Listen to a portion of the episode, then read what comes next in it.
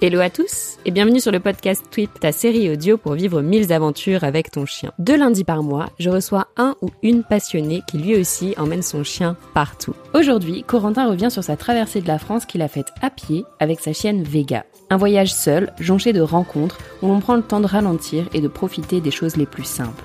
Encore un parcours très inspirant où Corentin a fait de ses contraintes des opportunités.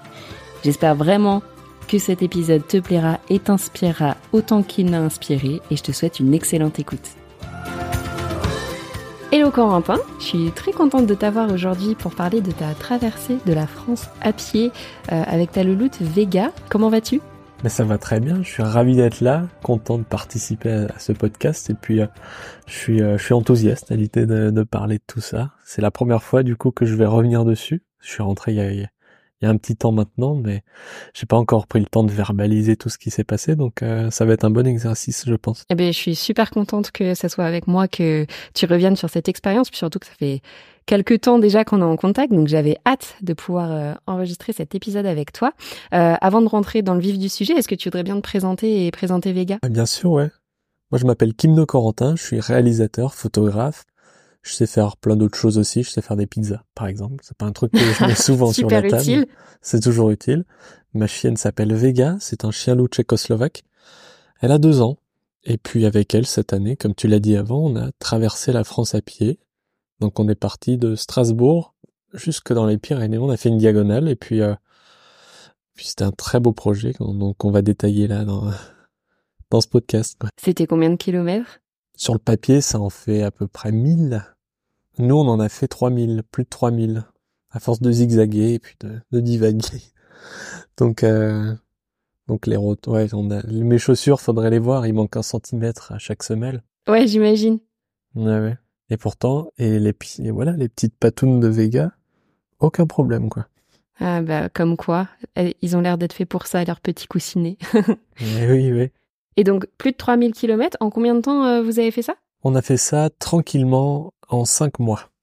C'est un luxe, hein. c'est vraiment un luxe, et je considère gravement la chance que j'ai eue de pouvoir envisager un, projet pareil sans en être euh, découragé, et puis de le faire sans avoir de problème, de pouvoir me permettre de mettre cinq mois de ma vie en off, entre guillemets, sans avoir à travailler, parce que je travaille depuis que j'ai 16 ans, donc j'ai pu euh, me permettre ça aussi.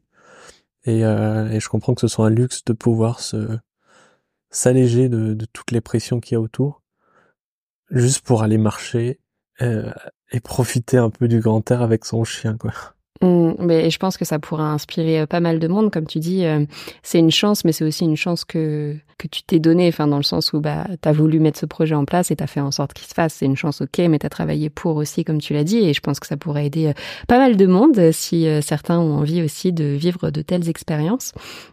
Je trouve ça assez drôle euh, que tu parles de luxe. C'est quand on parle de, ralentir, de voyager euh, doucement, de marcher, etc., qui peut être un peu aux antipodes de ce qu'on se fait de l'idée du luxe. Ouais, ben c'est. Je pense que ça demande de re-questionner la, richesse, surtout. Il y a un livre que j'aime beaucoup de Giono qui s'appelle Les vraies richesses et qui parle qui parle pas mal de ça. Alors Giono, c'était quelqu'un qui aimait pas trop euh, détester la ville, qui a beaucoup écrit sur les campagnes et la Provence. Donc euh, les vraies richesses, ils datent, si je dis pas de conneries, il date de 1937 ce livre et il est encore très actuel quand tu le quand tu le lis aujourd'hui. Je vérifie juste la la date, c'est de 36, il a été publié en 1936 et vraiment il y a des il y a des passages qui sont bouleversants. C'est un voilà, il a un rapport extrême avec la avec la modernité. C'est pas mon genre de cracher sur la modernité, sur les villes, etc. parce que c'est quand même des belles avancées nous permet aujourd'hui d'enregistrer un podcast euh, sans être l'un en face de l'autre. Ouais, ou d'avoir En le faisant dans de bonnes conditions. Voilà, ouais. Mais, euh, mais franchement, c'est des bouquins qui font plaisir à lire, donc les vraies richesses. Et c'est vrai que c'est pour ça que je parle de luxe, parce que ça me touche particulièrement, quoi. Trop bien. Et on va approfondir tout ça. Et avant ça, j'avais une petite question. Euh, qu'est-ce qui a fait que tu as choisi d'avoir un chien loup tchèque? On choisit, comment on choisit son chien généralement? C'est une grande question. On essaie de trouver des, chiens qui nous plaisent visuellement, ça c'est une première chose, mais on s'intéresse aussi beaucoup aux traits de personnalité des races, même si évidemment le caractère va dépendre de, l'éducation qu'on fait puis du puis aussi de la génétique hein, du, chien finalement. Mais il m'attirait particulièrement parce que ça, ça semblait être en tout cas des chiens très indépendants, pas des chiens qui sont tout le temps collés à un mètre, etc. Du moins c'est ce qu'on en disait. Il y a le fait que ce soit proche du loup et que ça ait gardé euh, pas mal de codes sociaux du loup et de manière de communiquer du loup. Et ça, ça me plaît énormément parce que finalement, le, le loup reste un des animaux les plus sociables, social du monde. parle pas des fourmis, mais en tout cas, chez les loups, il y a des, principes de meute qui sont, qui sont vraiment intéressants. Et c'est pour ça qu'on on est, on est amis avec des chiens aujourd'hui aussi. C'est à cause de ça, quoi. Il y avait ça, et puis c'est, c'est vrai que ça reste des bêtes fascinantes, quoi. Elles sont, elles sont majestueuses.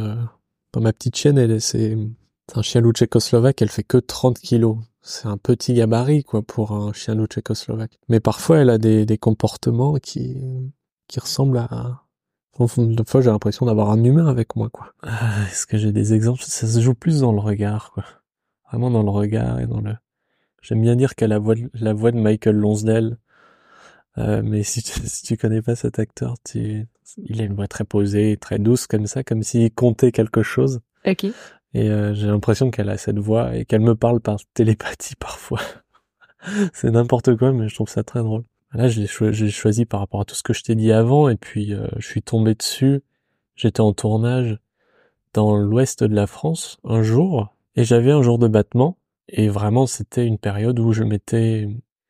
Ça faisait bien deux ans que je me renseignais à, adopter un chien, à, trouver un compagnon, et que je me renseignais beaucoup sur cette race, parce que c'est pas une race qu'on peut prendre... Euh, au jour le jour, quoi. Il faut vraiment se renseigner. Ça nécessite quand même un sacré cadre. Et euh, j'étais dans l'ouest de la France et j'ai trouvé une famille qui faisait un élevage, qui faisait une portée par an. Je me suis dit pourquoi pas aller les voir pour, pour leur poser des questions dans un premier temps, puis, euh, puis les rencontrer, en voir pour de vrai, et puis grossière erreur, parce que ça m'a ça m'a juste donné encore plus envie de d'essayer d'offrir une belle vie à un chien magnifique comme ça, quoi donc je suis revenu à la prochaine portée, puis et depuis j'ai Vega avec moi. Et on essaie de créer une relation, une amitié, un langage aussi, puis ça marche pas trop mal. Trop bien. Si on part sur euh, ton voyage, euh, moi la question que je me pose en premier, c'est quelle a été ta motivation Tu vois, qu'est-ce qui t'a donné envie euh, de faire cette traversée de la France? Pourquoi à pied? Pourquoi la France? Pourquoi de l'Alsace aux Pyrénées? Enfin, quelle est un peu la, base de ce projet? Je te retourne la question. Est-ce que tu as jamais eu envie de traverser ton pays à pied? Eh ben non, c'est pour ça que je voulais discuter de ça avec toi, parce que peut-être qu'après ça, j'aurais envie. J'ai pas mal vadrouillé en, en auto, en voiture, en France. Donc d'aller un point A, un point B pour aller voir un bel endroit. Et surtout, euh, en France, tu fais une demi-heure de voiture et t'es vite dans un, paysage différent. Tellement diversifié, c'est, bouleversant, quoi, comme pays et de le faire. Euh, c'est pour ça que je me suis dit, un jour je le ferai à pied, parce que c'est une manière totalement différente de voyager, au-delà de la performance, hein, qui est à l'escalier, c'est on, on traverse, on part d'une euh, on part d'une frontière, on atteint une autre frontière, bon, ça vaut ce que ça vaut. Sur, sur le papier, ça, ça, voilà, c'est de la performance, mais c'est pas ce qui m'intéressait en premier lieu. Vraiment, ce qui m'intéressait, c'était de, c'est ce qu'il y a entre les deux, quoi. De partir à pied d'un point A et de marcher, marcher, marcher, traverser des paysages à la vitesse euh, à la vitesse du pied et de la botte, ça permet quand même de faire ralentir beaucoup de choses, de libérer d'une de la pression qu'on a tous souvent, qui est celle de courir toujours après un truc. Et, euh, et, et c'est un luxe, je le disais avant, c'est un luxe de pouvoir s'accorder ça. Et j'avais vraiment envie de faire ça. Je me dis, c'est peut-être qu'un jour j'aurai j'aurai l'occasion de le faire, peut-être que j'arriverai à me le permettre. Et surtout, je me suis dit, est-ce que je le fais seul ou est-ce que je le fais avec un compagnon? Est-ce que on se lance dans un projet de six mois sans vraiment savoir où on va? Avec un être humain ou est-ce que c'est plus facile de le faire avec un chien? J'ai pas la réponse, mais en tout cas, j'en sors de là en disant qu'avec un chien, c'est quand même, c'est quand même merveilleux parce qu'il nous suivra partout, quoi. Et puis on peut, on peut se, il n'y a pas vraiment de moment de solitude quoi avec un chien. Et qu'est-ce qui a fait que tu es passé de l'idée à vraiment à la construction du projet? C'est le fait d'avoir eu Vega qui t'a un peu remis dans ce mood ou? Ouais, bah le fait de prendre Vega, il y avait aussi ce, projet dans le fond. Hein. Il y avait aussi cette envie de de trouver un compagnon, de créer un langage, de créer une amitié dans un premier temps, de s'entraîner ensemble pour euh, pour pouvoir vivre une, une expérience comme ça. Donc c'est sûr que ça s'est pas fait en deux jours. Je suis pas parti du jour au lendemain en me disant bon allez maintenant je laisse tout tomber, je m'en vais, je traverse la France à pied. Non, il y avait cette volonté de je le fais et j'adorerais le faire avec un chien. Je ne possède pas de chien, je n'en ai pas adopté, donc euh, il a fallu que j'en adopte un et que je lui apprenne en fait, à, je lui apprenne, je lui apprenne comment je fonctionnais, comment la, vie fonctionnait d'après moi et puis que je l'entraînais et tout. Donc euh, ça a pris, ça a pris plus d'un an et demi quoi avant que qu'on se lance parce que quand ils sont chiots, on va pas les, on va pas les lancer sur la route comme ça. Bien sûr. Il y a des, il y a quand même des, délais à respecter euh, pour leur demander une activité physique quelconque. Et, comment toi justement tu t'as préparé Vega pour euh, pour une telle aventure? Elle a eu son éducation de, de chiot où, je l'ai cadré à la maison, enfin dans nos balades aussi pour euh, pour qu'elle comprenne et qu'elle apprenne la sécurité. Les ordres, ils sont ils sont juste là pour ça. La marche en laisse, la marche sans laisse, le rappel, tout ça, c'est vraiment des trucs de sécurité pour éviter qu'elle se mette en danger. Elle a appris très vite. Et après, il y a eu tout un entraînement sur la confiance qu'il y a entre nous. C'est fou parce que tout va ensemble en fait. C'est pas juste euh, lui lui apprendre un ordre euh, pour qu'elle écoute. C'est vraiment une confiance et une relation à créer. Donc beaucoup de jeux, beaucoup de beaucoup de copains, beaucoup de copains de copines pour là aussi renforcer notre relation. Et puis euh, après les entraînements, c'était euh, sur les derniers mois, les cinq derniers mois, on faisait 15 km par jour. À chaque balade, on faisait 5 km ce qui est euh, ce qui est ce qui est relativement chouette quoi pour euh, pour s'entraîner. Moi je le fais avec un gros sac à dos, mais elle euh, je l'entraînais juste à me suivre sur des des 5 kilomètres en une heure et demie, deux heures quoi. Parce que de toute manière, c'était juste une histoire de distance pour elle. Elle avait pas de sac à porter. Fallait juste qu'elle me suive. Ok. Bah après, il y a certaines personnes qui ont des sacs quand même euh, pour euh, pour leurs animaux. Euh, qu'est-ce que tu mettais toi dans ton sac? Enfin, qu'est-ce que tu as mis dans ton sac pour pour cinq mois de voyage? Dans mon sac, il y avait plusieurs choses. Il y avait un appareil photo, L'élé- En l'élément essentiel, un petit argentique. Il y avait une tente, il y avait euh, un hamac aussi, un sac de couchage, j'avais des vêtements de pluie, un short, un t-shirt, euh, une paire de chaussettes, deux slips, enfin vraiment le strict nécessaire quoi. J'avais aussi de quoi j'avais un appareil photo argentique, un appareil photo numérique avec quelques objectifs donc euh, rien que ça cette partie euh, la partie appareil photo pèse 8 kilos. Là où toute la partie bivouac etc ça en fait ça en fait 10 donc tu vois, ça double le, le poids du sac pour pour moi. Mais bon, je m'étais entraîné avec, donc c'était c'était mon fardeau, c'était ma croix. je me sentais obligé de l'emmener. Et puis a tout ce qui était pour euh, pour ma chienne. Il y avait pas grand chose à part de l'antiseptique et puis euh, une une paire de chaussettes pour elle, de quoi la la réparer entre guillemets. Pas grand chose, une serviette pour elle et puis son ses repas quoi, tout simplement. Comment tu faisais euh, justement pour ces repas? Vega est une chienne qui est au barf depuis qu'elle est née. L'éleveuse la, la au barf jusqu'à ses deux mois. Et moi, j'ai continué son alimentation comme ça, donc je l'ai éduquée avec cette alimentation. J'envisageais mal de partir sur un projet comme ça, d'une traversée d'un pays, en la passant aux croquettes, dans le sens où je, je n'avais aucune idée si j'étais capable de trouver la bonne marque de croquettes à tel endroit et partir avec 15 kilos sur le dos, sachant que je partais pour une longue période, c'était pas envisageable non plus.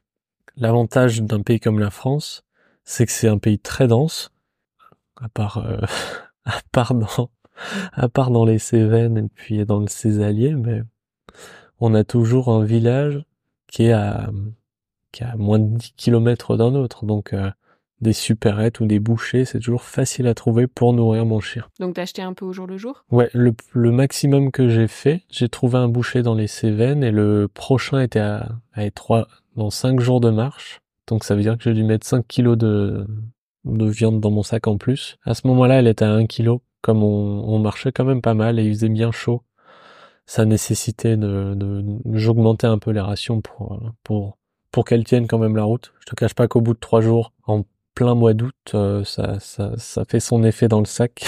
bah ouais, c'est ça. Comment t'arrives à le garder en bonne condition Bah, c'est mis sous vide, mais là, il n'y a pas de secret. Au bout de trois jours, c'est c'est plus forcément très bon. Ça commence à ça commence à faisander sévèrement. Donc ça pue, mais après, ça veut pas dire que pour eux, c'est pas c'est pas mangeable. C'est-à-dire que ça, tout ce qui pue, ça, il adore. Hein. Mais je dépassais pas les les, les quatre jours. Hein. J'ai dû malheureusement, j'ai dû j'ai dû trouver une solution pour le cinquième jour. J'ai trouvé une, une, une, mini supérette et euh, pour la dépanner le cinquième jour, j'ai pas pu prendre la ration que j'avais pris, euh, que je travaillais depuis cinq jours. J'ai dû la balancer. Elle était euh, non, c'était pas envisageable de lui donner. J'osais même plus l'ouvrir. J'avais peur que ça m'explose t'imagines? Mais voilà, en tout cas, oui, c'est c'est sûr que c'est une des difficultés les plus grandes hein, de comment nourrir son chien. Et c'est surtout pas anodin bah ouais, surtout selon son mode de voyage. Et c'est pas anodin parce que vraiment, mon voyage, je l'ai organisé en fonction des boucheries. C'est-à-dire que elle a, elle a jeûné une fois parce qu'elle était malade, donc je l'ai fait jeûner une fois un soir, mais je lui ai redonné à manger le lendemain. Juste pour pour faire passer son, elle avait, elle avait vomi après une grande pluie, alors euh, je pouvais pas lui donner à manger le soir là. Mais en tout cas, je tenais vraiment à ce que mon chien ait à manger tous les jours et que je trouve, je trouvais ça important. C'est plus facile pour un être humain d'emporter euh, quatre tomates, une mozzarella, ça, tu, tiens, tu tiens un moment avec ça, tout simplement. Du lyophilisé, c'est aussi très facile à emporter, à utiliser. Et euh, des restaurants, il y en a, il y en a vraiment, il y en a vraiment partout. Des repas pour tes chiens, c'est un peu plus compliqué. Donc j'ai vraiment organisé mon, mon voyage euh, en fonction de ça. Et ça m'allait tout à fait. Et donc justement, si on revient sur ton itinéraire, donc t'es parti d'une frontière à l'autre, et donc il y a eu le facteur boucherie pour euh, pour le choix de ton itinéraire. Qu'est-ce que tu as eu d'autre comme contrainte ou comme volonté qui a fait que tu as pris cet itinéraire là euh, Je te parlais de performance avant. Je t'expliquais à quel point c'était pas vraiment important pour moi. Il y a un chemin qui s'appelle l'Exatrek en France qui part et qui est assez récent, qui part du nord de l'Alsace et qui arrive dans les Pyrénées. Donc il traverse aussi la France depuis l'endroit où je suis parti, d'Alsace jusque dans les Pyrénées, sauf que ce ce parcours passe par les Alpes, passe par le Jura, etc., par des grandes, des grandes, des grandes montagnes, des paysages incroyables, évidemment. Et moi, j'ai, ça m'angoissait un peu de faire ça avec mon chien, mon sac à dos, même si je, je, je suis sûr que c'est magnifique à faire.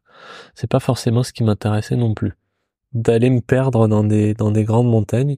Ouais, puis mine de rien, ça rajoute quand même pas mal de difficultés en termes de kilomètres et de dénivelé quand même. Ça rajoute de la difficulté sur les dénivelés, même si je pense que j'en ai fait euh, j'en ai fait tout autant. Je pense que j'arrive à plus de 60 000 mètres euh, d'après mes les calculs que j'ai fait. Je suis à 60 000 mètres, 3000 kilomètres de, de, de distance. Bon, je l'ai fait en 5 mois. L'Exatrek, ça se fait, je sais même pas en combien de temps les gens font ça, mais plus rapidement. Et l'Exatrek passe par des parcs où les chiens sont pas forcément autorisés. Mais il y a des alternatives. Je sais très bien qu'il y a des alternatives. Moi, je me voulais, je voulais pas forcément suivre un chemin tout tracé j'avais envie de, j'avais envie de me paumer, quoi. J'avais envie de me perdre. J'avais envie de pouvoir aller où je voulais. Si je voulais aller à gauche, bah, allez, je pars à gauche. Plutôt si cette montagne là-bas, elle me plaît, ou alors si j'ai envie de redescendre dans cette vallée, j'y vais. Pas me sentir obligé de remonter et de suivre euh, cette petite indication pour pouvoir être sur le bon chemin, pour voir le même chemin que tout le monde. Je sais pas, je pense, je trouvais ça intéressant de me laisser un peu porter par, euh, par le chemin et puis par euh, par mon chien aussi parce que parfois c'est elle qui décidait du chemin. Et c'est vrai parce que par exemple, euh, je me souviens que c'était dans les gorges de la Loire, c'est c'est juste au nord de Saint-Étienne. Elle s'est euh, on était dans un petit village, on le traversait. La nuit, elle est elle est commencé à se coucher et elle s'est elle s'est arrêtée devant une maison avec la porte ouverte. Et forcément, elle, elle attire vite l'attention quoi, c'est un chien loup, elle est elle est quand même très belle. Et forcément, quelqu'un sort, commence à lui parler, puis on commence à parler, et je finis par dormir là-bas, à manger là-bas. C'est un schéma qui s'est assez répété là sur sur sur notre traversée, et c'est pour ça que je dis que je je m'autorisais à me laisser porter, et notamment par euh, par les enfin les choix de mon chien étaient aussi étaient aussi importants, et, et je suis bien content que qu'elle m'ait offert des expériences comme ça. Trop bien. Est-ce qu'il y a, d'autres manières euh, dont elle a pu influencer ton voyage? Donc, tu as dit que c'était vraiment un facilitateur euh, de rencontres. C'est, c'est, sûr que c'est un levier, un levier de sociabilité immense, quoi. Parce que forcément, on, me voit avec un gros sac à dos, on m'arrête forcément, et puis on voit le chien, on m'arrête aussi, quoi. On me demande où je vais, Même dans les grandes villes, hein, c'était... Mais c'est encore le cas aujourd'hui. Quand je me balade à Strasbourg, on m'arrête quand même assez régulièrement. Parce que parce que c'est un chien loup et que c'est pas commun, c'est sûr. Mais quand on a un gros sac à dos et qu'on est un peu loin de chez soi, j'ai l'impression que c'est marqué sur notre front et, et que les gens ont un peu envie de nous arrêter pour nous poser des questions. Elle a un côté rassurant aussi. C'est l'avantage d'avoir un chien quand on dort dans une forêt la nuit. Je suis très en paix avec la question de l'obscurité. Mais euh, dormir dans un hamac avec son chien qui dort juste en dessous de nous, c'est quand même bien quand un sanglier débarque et puis euh, qui fait demi-tour parce qu'il voit qu'il y a un chien. Oui, ouais, ouais. Ça arrive assez souvent, quoi. En tente, moi, parce que ma chienne dort en tente avec moi, donc on entend des choses qui bougent autour de nous. Je, la vois qui regarde à travers la, la tente et qui, qui fait bouger ses oreilles pour capter les sons. Mais comme elle voit pas, elle, elle voit pas les choses bouger, donc elle va pas les débusquer. En hamac, par contre, elle dort pas dans le hamac avec moi, elle dort en dessous de moi. Elle dort par terre. Je l'ai, je l'ai jamais, je l'ai attachée une fois, mais j'y reviendrai. Je l'attachais rarement le, la nuit quand je dormais parce que je me suis, elle va, elle va jamais très loin. Et ça m'arrivait euh, presque toutes les nuits, quoi, de me faire réveiller par Vega qui part en courant pour euh, faire fuir quelque chose. Et après, elle revient dans la minute, mais c'est quand même rassurant. Je me dis bon, bah, peut-être pas fait manger les orteils par, euh, par par un cerf ou une biche. Alors évidemment, c'est pas, tu te sens pas en danger je me sens déjà pas en danger dans les forêts comme ça, mais avec un chien, c'est quand même, euh, ça permet de, de, faire fuir le tout venant, en tout cas sauvage. C'est sûr que ça les dérange, mais, mais voilà, je suis là et je repars euh, demain matin. T'as eu beaucoup de moments de solitude comme ça? Enfin, tu as réussi à te retrouver euh, face à toi-même parce que tu disais que, mine de rien, sur le parcours, il y a quand même pas mal de, de villages, de gens que tu rencontrais, etc. Est-ce que tu as quand même réussi à avoir euh, tes moments seuls avec ton chien? Il y a eu pas mal de moments seuls. Sur cinq mois, c'est assez facile d'en trouver. Quand on, quand on traverse une forêt ou quand on traverse une montagne ou un... Il y a plein d'endroits où il n'y a pas grand monde. Les jours de pluie, on n'a pas croisé grand monde non plus. Hein. Après ça va, cet été, il était plutôt, euh, il était plutôt clément. L'été était plutôt clément. Certains orages étaient vraiment euh, vraiment, vraiment féroce. Le début de la traversée, début mai, je suis parti le 9 mai. J'ai eu quatre jours de pluie non-stop. Donc pour commencer, c'était, c'était génial. Hein. T'es ravi de partir. Ah, oui, oui. T'es ravi et tu te dis, mais qu'est-ce qu'on fait? Où est-ce qu'on va? Et quand est-ce que c'est fini? Puis c'est le début, donc t'as aucune, t'as aucune, aucune idée de ce qui t'attend. Mais bon, t'y vas. Parce qu'il y a ton chien et parce que parce que tu vas pas faire marche arrière. T'as fait un bah pas en avant, le projet, faire en arrière. Ah ouais, ouais. Et, après, niveau solitude, j'ai toujours mon chien avec moi, donc le sentiment de solitude est pas forcément présent. J'ai pas mal d'amis aussi qui m'ont rejoint sur la traversée pour faire quelques kilomètres, des étapes avec moi. Et après, on traversait beaucoup de villages, beaucoup de villes où il y a toujours du monde.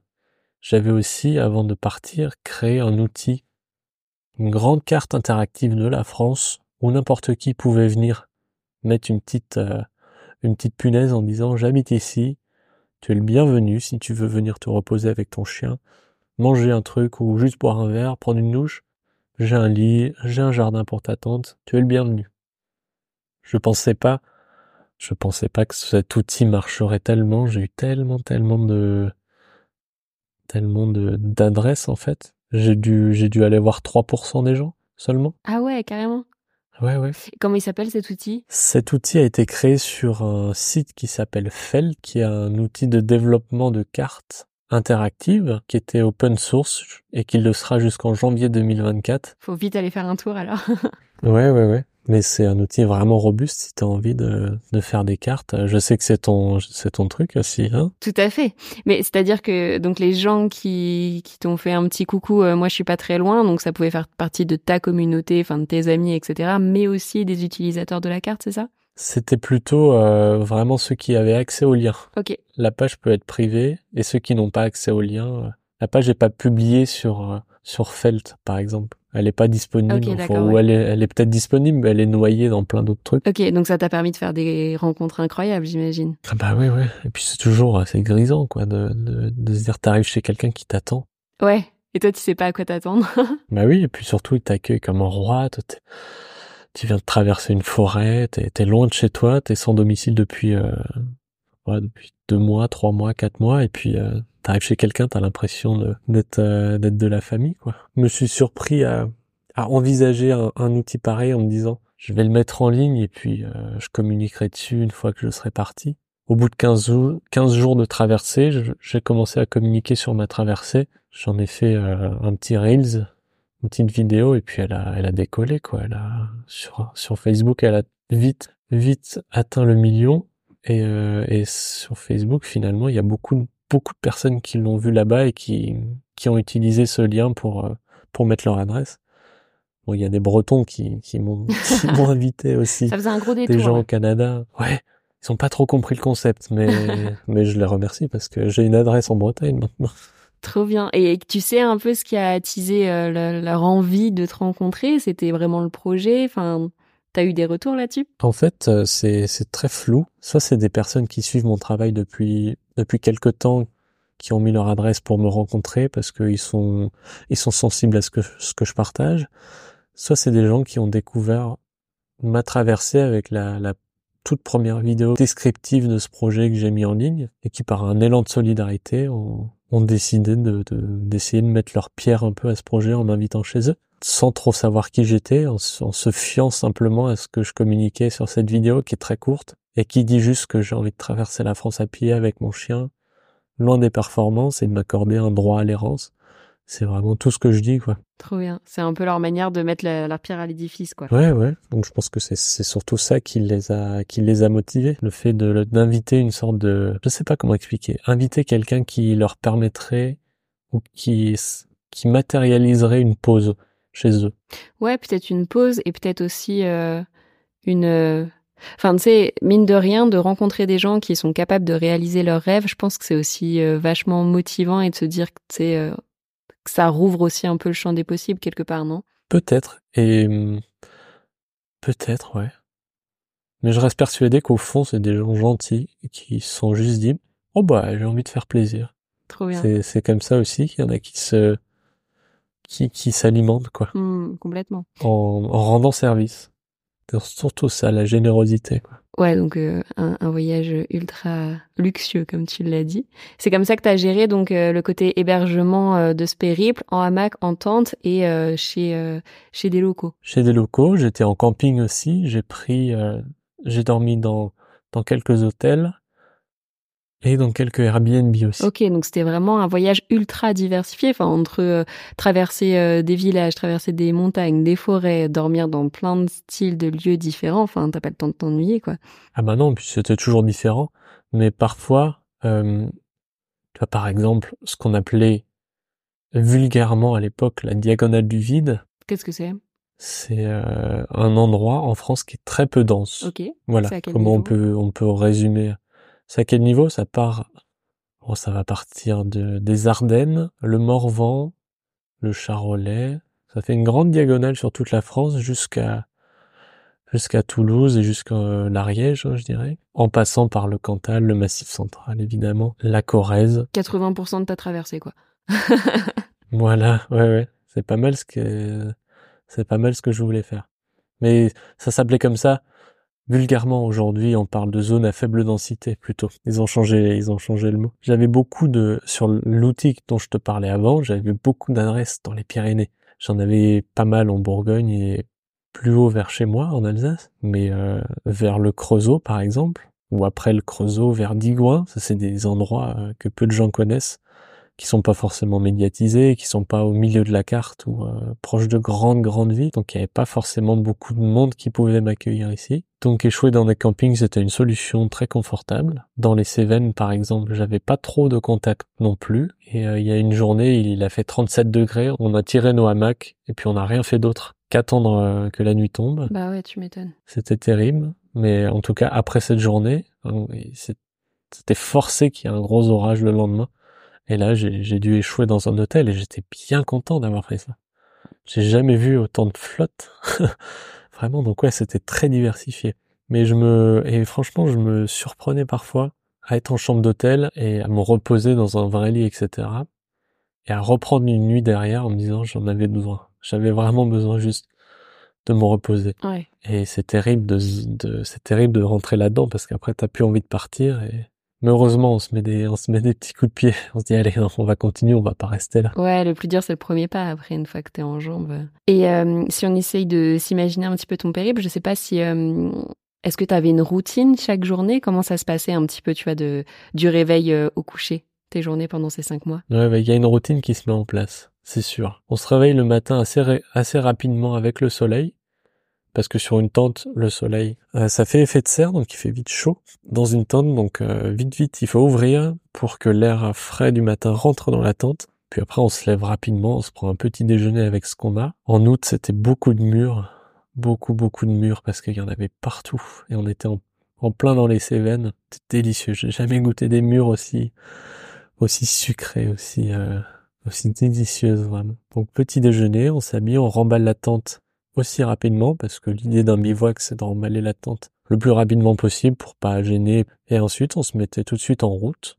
Généralement on essayait de trouver de l'eau parce que je bois beaucoup la nuit donc euh, j'essayais de, me trouver de l'eau le matin. C'est assez facile quand t'es proche de village, il y a toujours des cimetières partout. Et en France c'est formidable, on réserve de l'eau aux morts.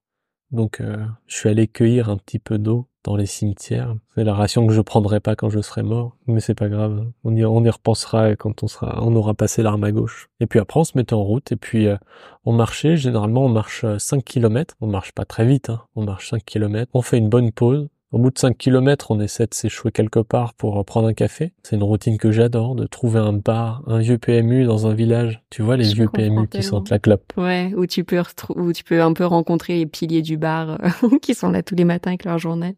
Ouais, ouais.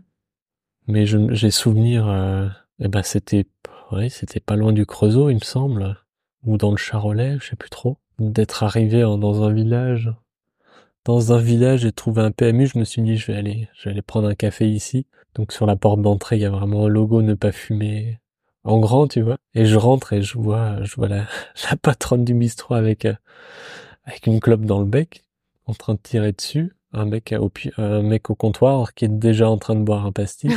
la base. Et dès que je rentre, ouais ouais, et dès que je rentre, elle me voit et je la vois cacher sa clope derrière elle. Et je rentre et il y a un petit blanc parce qu'ils me regardent tous les deux. Elle, elle a, elle a toute la fumée en bouche.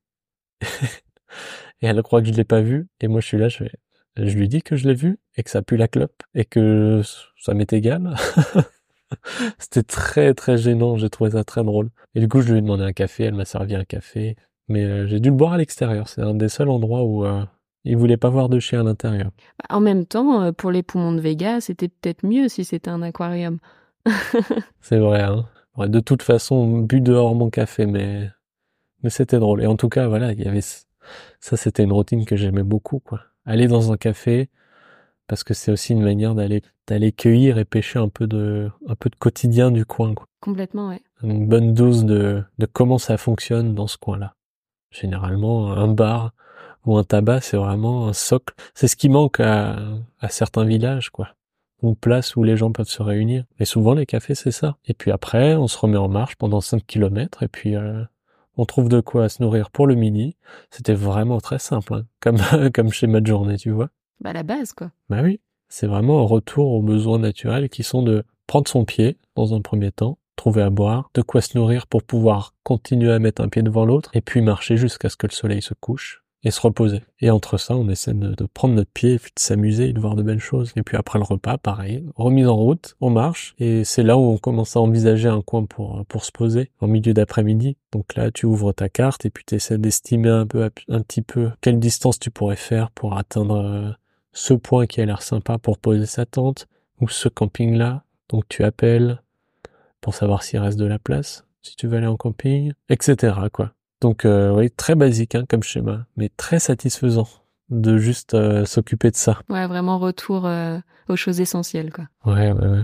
Et puis on fait un peu de photos entre les deux, et puis voilà. Trop bien. Tu disais tout à l'heure que tu voudrais revenir dessus, que hum, donc Vega des fois dormait en dessous de toi hum, quand tu dormais en hamac et que d'habitude tu ne l'attachais pas, mais cette fois-ci, du coup, je me demande, est-ce que tu as des anecdotes particulièrement mémorable que tu aimerais partager euh, sur ce voyage? Bah, Je peux parler de cette nuit où je l'ai attaché. C'était très drôle. C'était justement après l'épisode orageux dont je t'ai parlé tout à l'heure dans les Cévennes. Un gros orage. Donc il y a une grosse journée à 37 degrés. Il a fait très très chaud. On n'a pas fait grand chose. Le lendemain, un, orage énorme. Jamais vu un orage pareil. Donc la température est redescendue à 12, euh, à 12, quoi. C'était vraiment très froid par rapport aux 37 qu'on avait avant. Et ensuite, des Cévennes, j'ai dû traverser ce qu'on appelle les causes, qui sont euh, des, environnements que moi, je, n'avais jamais traversés.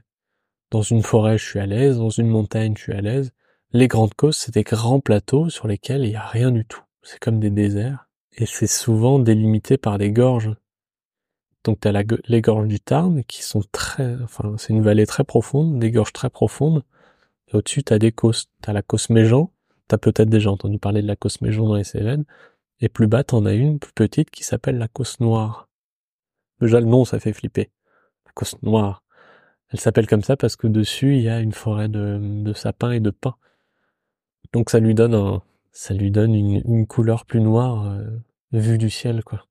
Et j'ai dû traverser ça mais c'est un environnement que je, dès le départ, je savais que j'avais jamais mis les pieds dans un environnement comme ça, que c'était des environnements où il n'y avait pas grand monde, où l'eau était pas vraiment facile à trouver, et où il y a beaucoup, beaucoup, beaucoup de moutons, de moutons, de fermiers, et le problème de le faire après le 18 août, c'est que la chasse au sanglier est ouverte aussi. Et on était, on était vraiment dans ce moment-là, quoi. Donc euh, il y avait, il y avait tout ça qui se bousculait dans ma tête. Donc euh, j'appréhendais un peu cette traversée de de cette côte jusqu'à Millau, la ville de Millau, il y a le grand viaduc. Et, euh, et la première nuit, voilà, bah, on a fait toute une première journée sous la pluie, très froide, où j'ai pas réussi à me réchauffer et puis j'ai pas réussi à, à me sécher. J'ai tiré mon hamac la nuit parce que je voulais pas mouiller ma tente pour les, journées restantes. Donc j'ai juste tiré mon hamac et une bâche pour, euh, pour passer la nuit. Et j'ai attaché Vega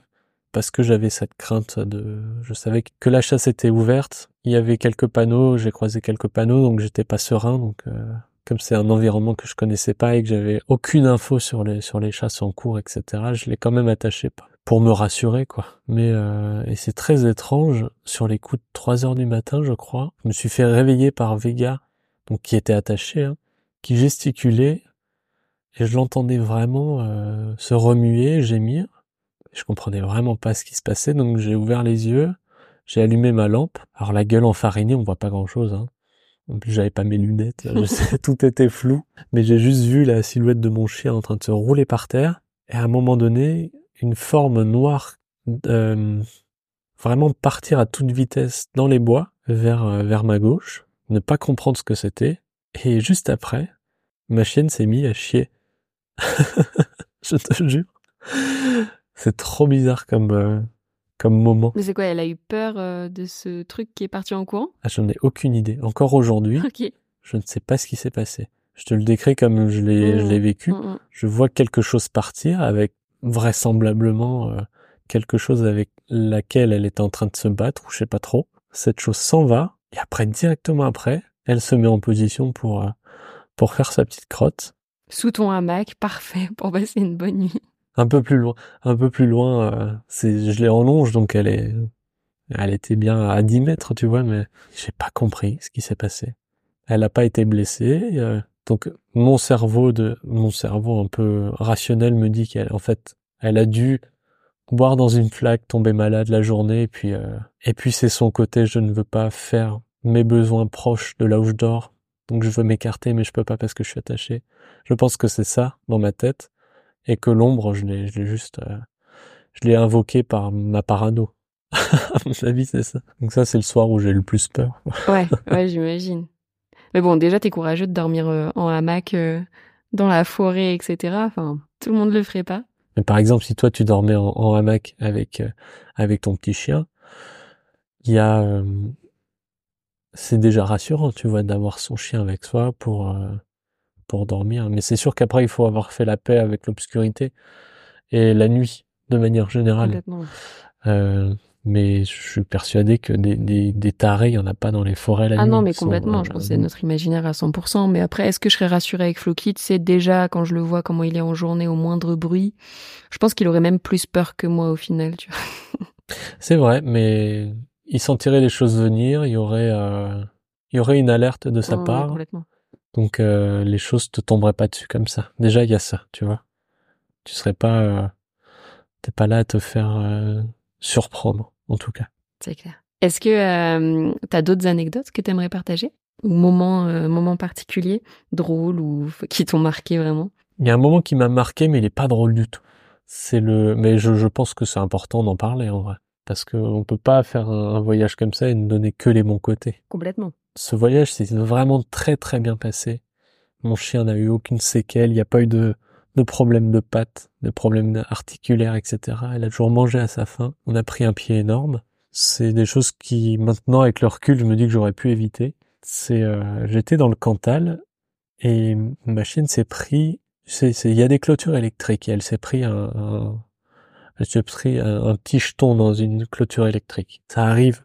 Elle avait déjà goûté ça quand elle était jeune, de prendre un petit coup de jus dans des, dans des clôtures électriques dans les Vosges, par exemple. Et là, on était dans le Cantal. C'est sensiblement les mêmes clôtures, j'en suis sûr.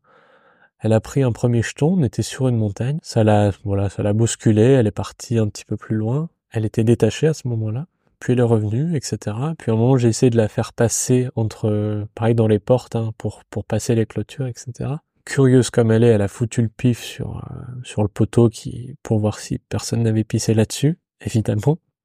Et là, elle s'est pris un nouveau jeton. C'est-à-dire qu'en l'espace de, de cinq minutes, elle s'est pris deux coups de jus. Et, euh, et là, j'ai vu mon chien descendre la montagne. C'était euh, assez surprenant. C'est un chien que j'ai jamais perdu, qui m'a jamais quitté non plus. Mais là, vraiment, dans sa tête, c'était cette montagne est dangereuse, n'y reste pas. Et je l'ai vu partir et la première image que je, enfin la première réflexion que je me suis faite, c'est j'espère qu'elle n'a pas associé la douleur qu'elle vient de se prendre au fait que je voulais qu'elle passe par là. Évidemment, c'est évidemment ce qu'elle a fait. Quand j'ai vu partir, je me suis dit bon, elle, généralement elle revient. Elle part 100 mètres, 200 mètres. Je me dis bon là ça fait beaucoup. Et puis je la vois disparaître dans la forêt. Je me dis bon, qu'est-ce que je fais? J'ai attendu une minute, elle revenait pas. Et, euh, et c'est pas commun pour euh, ce chien en tout cas, qui est un chien qui revient toujours et qui nous suit toujours qui a un suivi naturel euh, incroyable. Elle ne revenait pas. Alors là, je me suis dit bon bah je, je réfléchis pas, je, j'ai senti qu'il y avait un truc qui allait pas, donc j'ai couru et puis je et vraiment elle a descendu toute la montagne. C'est-à-dire que ce qu'on était, on avait monté en une heure, euh, ça a fait un dix minutes quoi. Moi j'étais en chaussons, en chaussons de tente, j'ai tout descendu et puis en bas elle s'était réfugiée dans un refuge a, elle a trouvé du monde donc elle allait par là-bas quoi. Mais elle était terrorisée du du fait d'avoir pris un gros coup de jus, je le comprends quoi. Ah mais toi aussi, du coup, j'imagine, tu redescends euh, toute la montagne, donc euh, une heure de, de marche. Tout redescendu en courant, Ouais. avec mes petits chaussons, j'avais déjà à 2000 bornes, euh, ouais, 2000 bornes dans les pattes. On était dans le Cantal, donc c'était des dénivelés assez costauds. Et puis je suis arrivé en bas et je vois pas mon chien, tu vois. Je me dis ça y est, vraiment je me suis fait cette réflexion. Ça y est, j'ai perdu ma chienne. Quoi. Et ça c'est terrible. Donc j'envisageais déjà d'aller voir euh, d'aller voir la gendarmerie pour pour leur expliquer de, de faire ça vite pour euh, pour que le message passe et que parce qu'elle revient toujours tu vois Ouais. mais bon Ouais, non, mais c'est c'est vachement flippant, ouais, c'est clair. Et t'avais euh, quelque chose de particulier, tu sais, je sais pas, ne serait-ce qu'un médaillon avec euh, tes coordonnées ou quoi? Non, même pas, même pas, j'avais même pas ça quoi. Et en fait, elle était au refuge à côté, donc euh, il y a quelqu'un qui est passé qui m'a dit bon, elle est par là, et puis euh, on est allé la retrouver. Mais et le lendemain, ça nous a pris une journée à, coups de friandises, de gros saucissons pour euh, pour lui rappeler que la montagne c'est chouette, que c'est pas qu'une histoire de coup de jus, que c'est euh, que c'est du kiff avant tout quoi. Ok, elle l'a vraiment associé euh, à votre marche au final. Elle était non, elle était pas, euh, elle avait pas associé la douleur à la montagne, mais je me sentais obligé de de, de remettre les choses au clair avec elle, de, de remettre une couche de c'est trop cool, voilà, c'est la balade, voilà des friandises. Et ça c'est ça c'est le caractère du chien loup tout trempé. Pour le coup, c'est un caractère. Je sais pas si un autre chien l'aurait fait, peut-être. Hein, mais en tout cas, ce cette fuite, c'est la première fois que je le vois chez ma chienne. Et euh, c'est évidemment ce qu'on dit en premier du chien loup. Bon, c'est arrivé, voilà, dans ma vie c'est arrivé, mais les raisons étaient totalement justifiées. C'était pas un moment très drôle, et forcément t'en tires les leçons, alors tu me dis, bon bah, si je l'avais en longe, j'aurais pu l'arrêter, mais comment j'aurais géré sa frustration et puis sa peur? Est-ce qu'on va éviter les montagnes et les clôtures? Non, parce qu'après, euh, après pendant, pendant jusqu'à la fin de la traversée, elle a, elle a fait gaffe. Hein. Hmm. bah oui, c'était sûr qu'après, c'était, euh, elle avait appris de ses erreurs. Mais en tout cas, elle a quand même descendu une montagne en courant, et moi j'ai dû courir derrière elle, quoi. Donc pas très drôle ce moment. Mais c'est rien comparé à tous les autres moments super qu'on a vécu. Donc je peux t'en raconter aussi, par exemple, dans le Césalier. Est-ce que tu vois où c'est le Césalier? Le Césalier, c'est entre les Monts d'Or et le Cantal. C'est entre des grands volcans. On dit que c'est l'endroit le plus venteux de France. Ok. Et alors, tu, tu vérifies cette information? Et je confirme. Je confirme parce qu'on est tombé dedans quand il y a eu des grands vents. Il y a eu des grands vents euh, début août ou mi-août. Il y a eu des grands vents sur toute la France et nous, on était en plein dans le Césalier. Parfait. C'était, ouais. Et c'est un endroit qui est peu dense aussi, où j'avais peu de contact. Donc, euh, on ne pouvait pas dormir en tente le soir-là. Et il pleuvait, évidemment. Il faisait très froid. Et on s'est réfugié. Et ça m'était jamais arrivé, mais on s'est réfugié dans une église qui était ouverte avec Vega, etc. Et on a passé la nuit là-dedans, à l'abri du vent, à se faire réveiller toutes les 15 minutes par, euh, par les cloches qui sonnent. Mais quelle expérience de dormir sur un hôtel et pas dans un hôtel. C'était très très très très drôle. Et de le faire de surcroît avec son chien, qui a pu, qui a pu dormir dans une église. On est plutôt en paix avec la question du sacré, donc euh, ça nous a pas apeuré. Il y a des gens qui peuvent, tu vois, se dire bon, on respecte pas telle ou telle religion, mais on a juste dormi là pour être à l'abri finalement. Et ça nous a, on était bien content qu'elle soit là, cette église. Ouais, t'as pu vivre des expériences que t'aurais peut-être jamais vécues. Ah bah, je te l'accorde. On... c'est pas un rêve d'aller pioncer dans une église en plein cœur du Césalier. Hein. Mais bon, ça nous est tombé dessus. Avec le, des vitraux dans lesquels il y avait des trous et on entendait le vent passer. Non, chouette, en vrai, très... T'es content d'être dedans, plutôt qu'à l'extérieur. Crois-moi. À l'abri, avec des grosses pierres. Dans ton bon duvet bien chaud, là. Est-ce que euh, tu as la sensation que ce voyage, ça a pu renforcer vos liens d'une manière ou d'une autre? Assurément. Assurément. C'est, tu peux pas passer cinq mois non-stop avec ton chien à traverser des paysages magnifiques, à rencontrer plein de gens, à, avoir des moments un peu moins chouettes, mais dans lesquels tu, tu crées quand même quelque chose.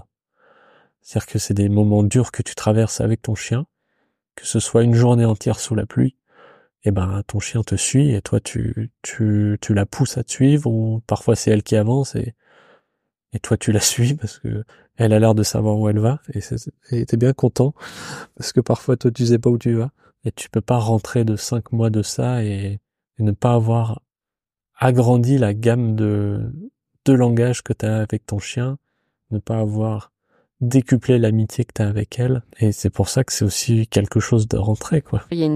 Une différence marquée le avant le voyage et après le voyage? Elle n'est pas marquée.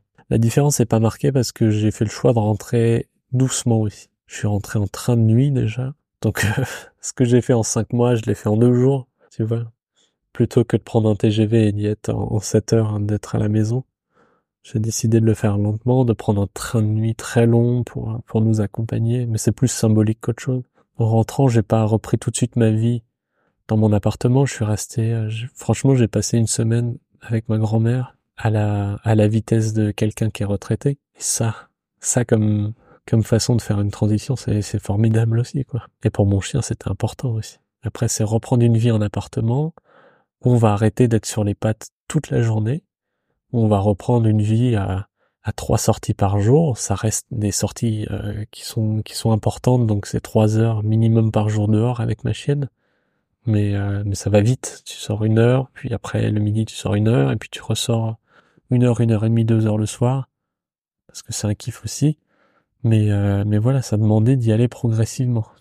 Mmh. Oui, puisque j'imagine pour elle, ça fait une belle coupure quand même, mine de rien. Enfin, tu te fais au rythme de euh, d'être dehors toute la journée pendant cinq mois. Tu t'y fais, mais tu te fais aussi dans l'autre sens, c'est-à-dire que Déjà, l'être humain a une capacité d'adaptation qui est phénoménale. Un chien, c'est quand la relation est bonne, bah, je te fais confiance, hein, elle s'adapte tout autant. Elle n'est pas là à demander à sortir plus, elle est contente de se reposer aussi. Après, on fait le travail pour que nos sorties, elles soient, euh, elles soient tout aussi marrantes qu'avant. C'est-à-dire qu'il faut rencontrer du chien pour jouer, il faut qu'il y ait plein d'odeurs, il faut qu'on joue ensemble aussi, faut qu'il y ait tout ça, quoi. Comme ça, une fois qu'elle est à la maison, elle se repose. Là, tu le vois. Ceux qui nous entendent ne pourront pas le voir, mais ma chienne est derrière moi en train de pioncer. On dirait un petit renard. On a fait que deux sorties aujourd'hui, et puis euh, on n'est pas sorti depuis 13 heures aujourd'hui, donc euh, il est 18h37, l'heure où on tourne. Mais là, elle pionce, quoi. Elle a passé les deux ans, ça, c'est un âge aussi où il commence à, à devenir un peu plus, euh, un peu plus posé comment on, comment on rentre d'un voyage de cinq mois, qu'on soit un humain ou un chien Tu disais donc tu as fait un retour en douceur, mais j'imagine que ça fait doit y avoir quand même un, grand gap entre les deux, que ça peut être un peu difficile. La question, c'est est-ce qu'on rentre dans le dans la même vie qu'avant? Et forcément, euh, toi, t'as changé en cinq mois, t'as changé. Toutes les personnes que tu viens retrouver ont changé aussi. Tes envies ont changé, donc euh, tu reviens pas. Ce serait une erreur, je pense, de revenir dans une vie qui est sensiblement la même qu'avant. Donc c'est important d'y revenir, mais euh, de replacer les choses avec ta vision, avec ta nouvelle vision. Pour ton chien, c'est pareil, quoi. Un peu, t'as vécu plein de choses, etc. Donc euh, il faut aussi adapter ton quotidien à ce que t'as vécu ces cinq derniers cinq derniers mois. Je, je, me sentais pas de rentrer, de revenir dans un dans un travail à 35 heures pour euh, pour une entreprise. C'est du temps que j'accordais pas à l'amitié que j'ai avec mon chien, donc euh, pour l'instant j'ai mis ça de côté, puis euh, advienne que pourra, on essaie de construire d'autres choses, on essaie de créer à droite à gauche, il y a plein de choses à inventer, et je trouve ça grisant. C'était euh, les dernières semaines de mon voyage, et c'est souvent ça dans les voyages, tu sais qu'il y a une fin. Tu sais que à partir de telle date, mon train m'emmènera à Paris, ce train ensuite me déposera gare, c'était gare Montparnasse, puis je prendrai un autre train pour Strasbourg ensuite, et je serai chez moi. Mais euh, le chez soi, il faut à nouveau le construire, quoi. Il faut à nouveau se, l'approprier. Tu peux pas rentrer et dire, bon ben voilà, tout ce qu'il y a là, c'était à moi, et ça l'est encore aujourd'hui. Pour se réapproprier les choses, ou du moins essayer de l'habiter à nouveau euh, avec un peu plus d'accord avec tes valeurs. Donc ça demande de prendre, de se prendre du temps pour ça aussi. Prendre des vacances, d'accord. Si elles sont longues, considère que tu peux prendre deux semaines de plus pour, euh, pour rentrer. Juste en vacances, pour te réapproprier ton chez toi, c'est pas mal. Avec ton chien, reprendre des choses tout doucement. J'ai souvenir que quand, quand Vega est arrivé à la maison, j'avais pris deux semaines de congé à l'époque, car je travaillais encore, avant de quitter mon travail pour faire cette traversée. J'avais pris deux semaines de congé pour euh, pour rester avec elle et pour vraiment lui expliquer que cette maison c'était sa nouvelle maison, que cette famille c'était sa nouvelle famille et que j'allais être la personne qui allait essayer de lui montrer comment les choses fonctionnaient, comment euh, on pouvait vivre de belles choses en rigolant, en se nourrissant, tout en étant en sécurité. Mais ça me semblait important que je ne la quitte pas pendant deux semaines pour euh, pour pouvoir ensuite enchaîner sur des des trucs plus fun, donc pour lui apprendre un petit peu la solitude pas à pas, etc. Et là, j'ai retrouvé ça. En rentrant, j'ai retrouvé ce truc, ce besoin de, de lui réapprendre que ici c'était notre maison. Sauf que j'avais aussi besoin de travailler moi-même là-dessus. Donc, euh, je trouvais ça vraiment très intéressant. Et j'étais bien content de l'avoir fait une première fois avec elle, parce que je pouvais faire l'analogie avec ça. Alors, euh, alors ça, ça s'est très bien passé, ouais, ouais. Du coup, euh, si j'ai bien suivi, c'était un peu ton premier voyage avec elle? J'étais parti en voyage de test une fois en Suisse. J'avais fait un week-end de deux jours. Elle avait seulement un an. Donc on est juste, on est monté près proche d'un lac, on a campé et on est revenu.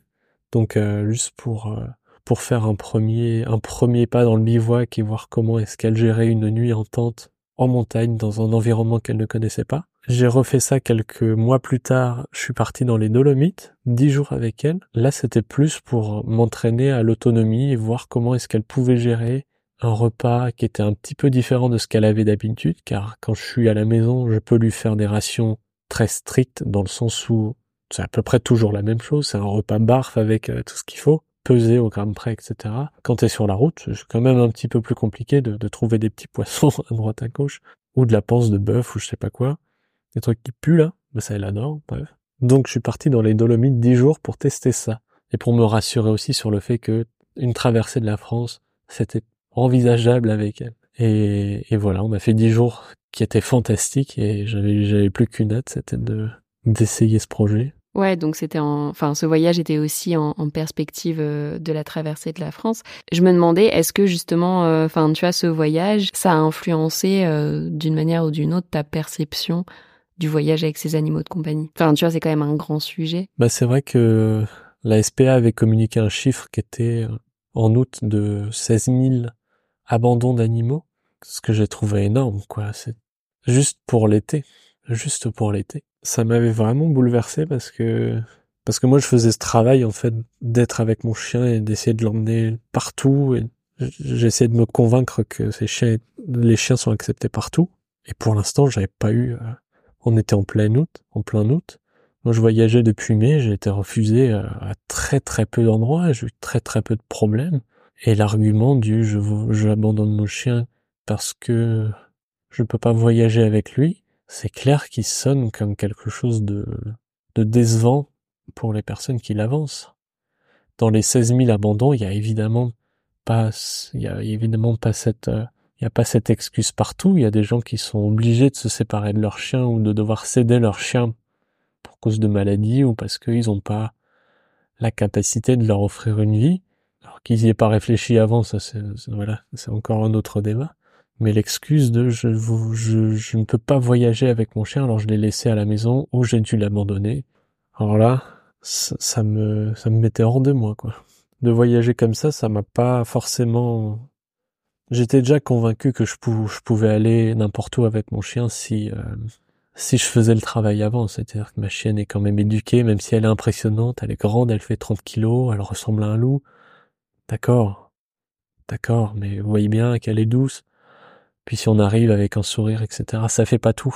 Je comprends, je, je conçois que ça ça fait pas tout et qu'il y a des endroits où je pourrais pas rentrer pas aller dans un musée avec un chien, je peux pas aller dans un cinéma. J'ai pas envie d'aller dans un musée avec un chien. Je peux pas aller dans un casino, je pense, avec un chien. J'ai pas envie d'aller dans un casino. Mon chien, si je peux l'emmener dans un bar, ça me suffit. Si je peux l'emmener au resto, ça me suffit. Dans les campings, dans les hôtels, franchement, il y a plein d'endroits qui prennent les chiens.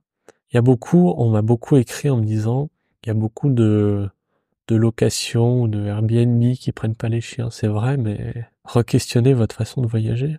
Moi, j'ai organisé mon voyage en fonction des boucheries, je le rappelle. J'ai fait cinq mois de ma vie, un projet comme ça, juste en fonction des boucheries. Si c'est pas une, une preuve que la présence de mon chien influe beaucoup sur les décisions que je vais prendre, et euh, s'abandonner à ça, à mon avis, c'est une des meilleures choses que j'ai pu faire.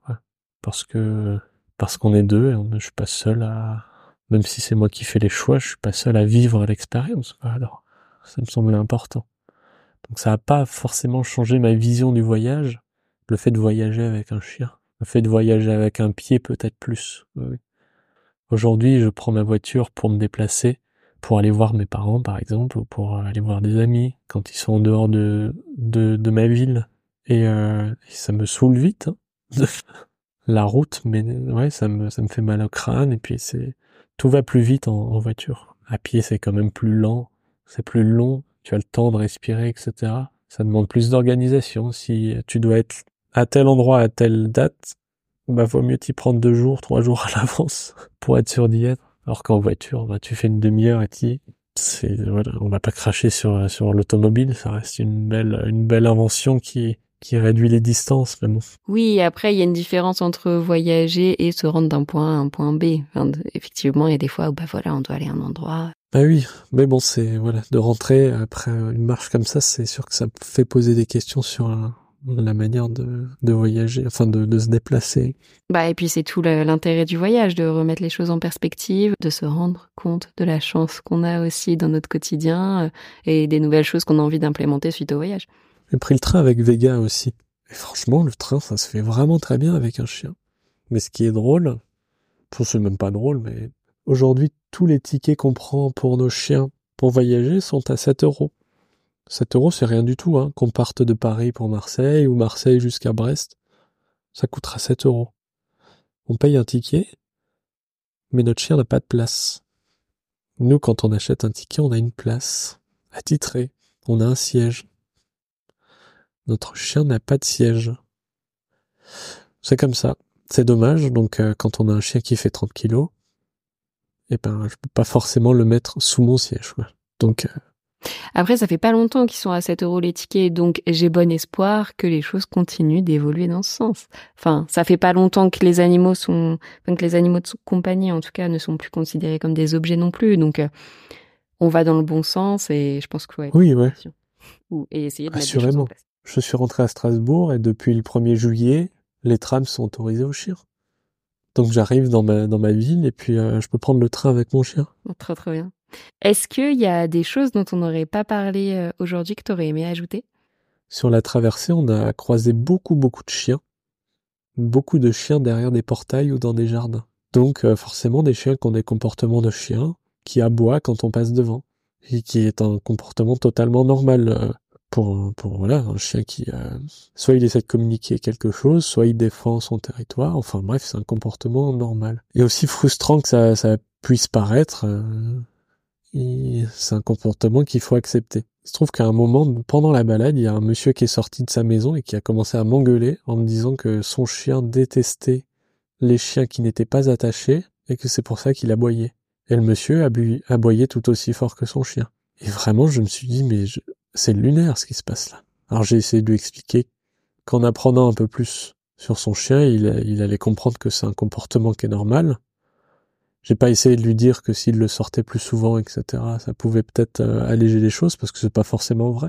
Et puis je le connais pas son chien, mais euh, il essayait vraiment de faire croire que c'était de ma faute, que son chien aboyait, etc. Et vraiment, il était agressif et je me suis dit, mais quel enfer de penser ça de son chien et de, balancer de la mauvaise énergie sur les gens qui passent. Alors qu'en fait, je, faisais que passer, quoi. Je lui ai rien demandé, et puis euh, tout ça parce qu'il acceptait pas que son chien ait un comportement de chien qui, qui aboie. Mais je pense que c'est un, schéma qui se répète assez souvent dans les villages français, c'est-à-dire que c'est un chien qui est à l'extérieur, puis qui aboie, puis qui réveille et qui fait du bruit dans tout le, dans tout le village. Ça crée des tensions, donc euh, potentiellement, il, il y a une recherche de de coupable et malheureusement c'est celui qui passe. c'est celui qui passe. Alors que voilà, c'est des comportements de chiens normaux. Mais je sais pas comment est-ce qu'on peut travailler ça. J'en ai aucune idée. Je suis sûr que ça se travaille, mais mais voilà. En tout cas, j'en ai croisé beaucoup qui aboyaient et, euh, et, tu, et voilà. T'ouvres le portail, ils sont très gentils, mais bah, comme tu disais, euh, au-delà de, de, fin de, de cette thématique en particulier, des aboiements au travers d'une grille, etc., c'est d'accepter qu'un chien a un comportement de chien, c'est pas un humain, et il fera pas forcément exactement ce que toi t'imagines qui est le mieux. Bah oui, oui, oui. Est-ce que euh, tu envisages un prochain voyage euh, du même type en marchant avec Vega ou même un voyage complètement différent bientôt? J'envisage pas à l'heure actuelle de nouveaux voyages parce que je, je considère que je suis pas encore rentré de celui-là parti cinq mois, il faut le temps d'atterrir. Et puis là, je suis vraiment dans comment réapprendre un peu ma vie, ou remodeler ma vie pour qu'elle me plaise en, en sédentaire en tout cas. Puis après, il y a comment transformer tout ce que je viens de vivre en, en quelque chose de nouveau. Et puis après, on envisagera peut-être un nouveau voyage, mais c'était quand même assez costaud. Et puis, euh, puis voilà, c'est cinq mois quand même. Euh, là, on arrive à six mois avec euh, depuis que je suis rentré. Ouais, faut le temps que ça décante, etc. Donc. Euh, tu disais que tu pouvais réinventer ta vie justement pour aussi passer plus de temps avec Vega. Est-ce que tu as des pistes? Se lever tôt. se lever plus tôt, se coucher plus tard. Ça reste. Ça n'a pas changé parce que ça a jamais été une corvée de sortir mon chien. Là, on est en plein novembre, ça fait trois semaines que je la sors sous la pluie c'est pas drôle. Mais quand il y a une journée de soleil, ah, c'est délicieux. c'est délicieux de sortir avec son chien. Et rien que pour cette journée, j'accepte les trois semaines de pluie. Ça n'a jamais été une corvée de sortir son chien. Ça, ça c'est une piste, je crois. Considérer ça comme une non-corvée. Je sais pas qu'est-ce que c'est le mot. Hein. Non, mais c'est ça, d'être, d'être quand même et de profiter le plus possible du tout petit peu de lumière qu'il y a à l'extérieur. si je peux prendre mon chien avec, eh ben je le prends volontiers. Et quand je dois bouger, si je peux prendre mon chien, je le prends. Que ce soit pour raison professionnelle, si je peux prendre mon chien avec, je le prends. Si je vais boire un verre avec des amis, eh ben je vais mal, j'y vais à pied. On arrive au bar, mon chien, eh ben il est bien contente de s'installer avec sa petite gamelle. Moi je vois mes amis, je bois un verre, et après, on rentre à la maison. Au travail, on peut le... Enfin, c'est assez... Euh, ça dépend au travail, mais il y a, y a, pas mal de... Y a, y a... Enfin, il y a pas mal, j'en sais rien. Je sais pas, mais j'ai l'impression que les chiens sont quand même euh, bien acceptés dans le milieu. Mais en France, je crois que c'est moins de 10% des entreprises hein, qui acceptent euh, les animaux de Bon, bah, il y a un travail à faire là-dessus. C'est de la sensibilisation, ouais. ouais. Ouais. Pas quand ils auront compris que le bien-être économique est dépendant du bien-être des salariés. Alors, ils sont où les managers Hein? Les managers de synergie. Recrutez des chiens, vous verrez. Les managers qui nous écoutent, commencent à y réfléchir. S'il y a des personnes qui ont des questions à te poser, où est-ce qu'elles peuvent te retrouver? Ces personnes peuvent me retrouver sur Instagram, Kimeno Corentin, tout simplement. Voilà, m'écrire là-dessus, j'essaie de répondre. J'ai- J'ai beaucoup de messages en retard. Je suis une, une buse quand il s'agit de répondre directement. C'est sûr et certain, mais je finis toujours par répondre. Il y a aussi, euh, j'ai mis pas mal de stories à la une, qui sont des questions qu'on m'a déjà posées, concernant le voyage en tout cas, et la vie que j'ai avec mon chien, ou ma vie de photographe, enfin bref, enfin bref, euh, tout ce qui tourne autour de ça. Donc euh, il y a déjà des réponses qui sont disponibles là-dessus. Euh, par exemple, euh, les cyan- cyanobactéries, combien je marchais par jour, comment je, je faisais pour, pour faire manger ma chienne, etc. Toutes ces questions, j'ai déjà répondu et puis euh, et puis euh, les, les réponses sont disponibles sur le compte Instagram Kimeno Corentin. Donc euh, si si jamais c'est déjà un bon euh, une bonne ressource en tout cas. Trop bien, parfait. Eh bien, merci beaucoup Corentin pour euh, ce beau partage. C'était un vrai plaisir d'échanger avec toi. Et puis, ben, je te dis. Merci. Alicia, puis j'étais j'étais ravi d'y participer. Puis euh, merci aussi de, de créer tout ça et puis de- d'essayer de le partager et de de participer à faire en sorte qu'on voyage un peu plus avec ses chiens. Eh ben, c'est avec grand plaisir. Si ça peut aider des gens ou inspirer ou, enfin, tu vois, moi j'adore. Enfin, moi ça m'inspire toujours, en tout cas, les échanges que je peux avoir sur ce podcast. Donc, euh, c'est un vrai plaisir. Merci beaucoup d'avoir écouté cet épisode jusqu'au bout, ça me fait très plaisir. J'espère qu'il t'a plu et si c'est le cas, n'hésite pas à laisser une note 5 étoiles sur la plateforme de ton choix. Si tu découvres Twip en même temps que cet épisode, Twip, T-W-I-P, est une application dog-friendly qui te permet de découvrir plein de spots accessibles aux chiens en France et ailleurs. Tu peux la télécharger sur le store de ton choix, dès maintenant elle est 100% gratuite. On propose également un guide de voyage pour avoir toutes les astuces pour emmener son chien facilement avec soi que tu retrouveras sur notre site internet www.twip-app.com. En attendant, nous on se retrouve sur l'Instagram de Twip pour faire connaissance et je vous dis à très bientôt.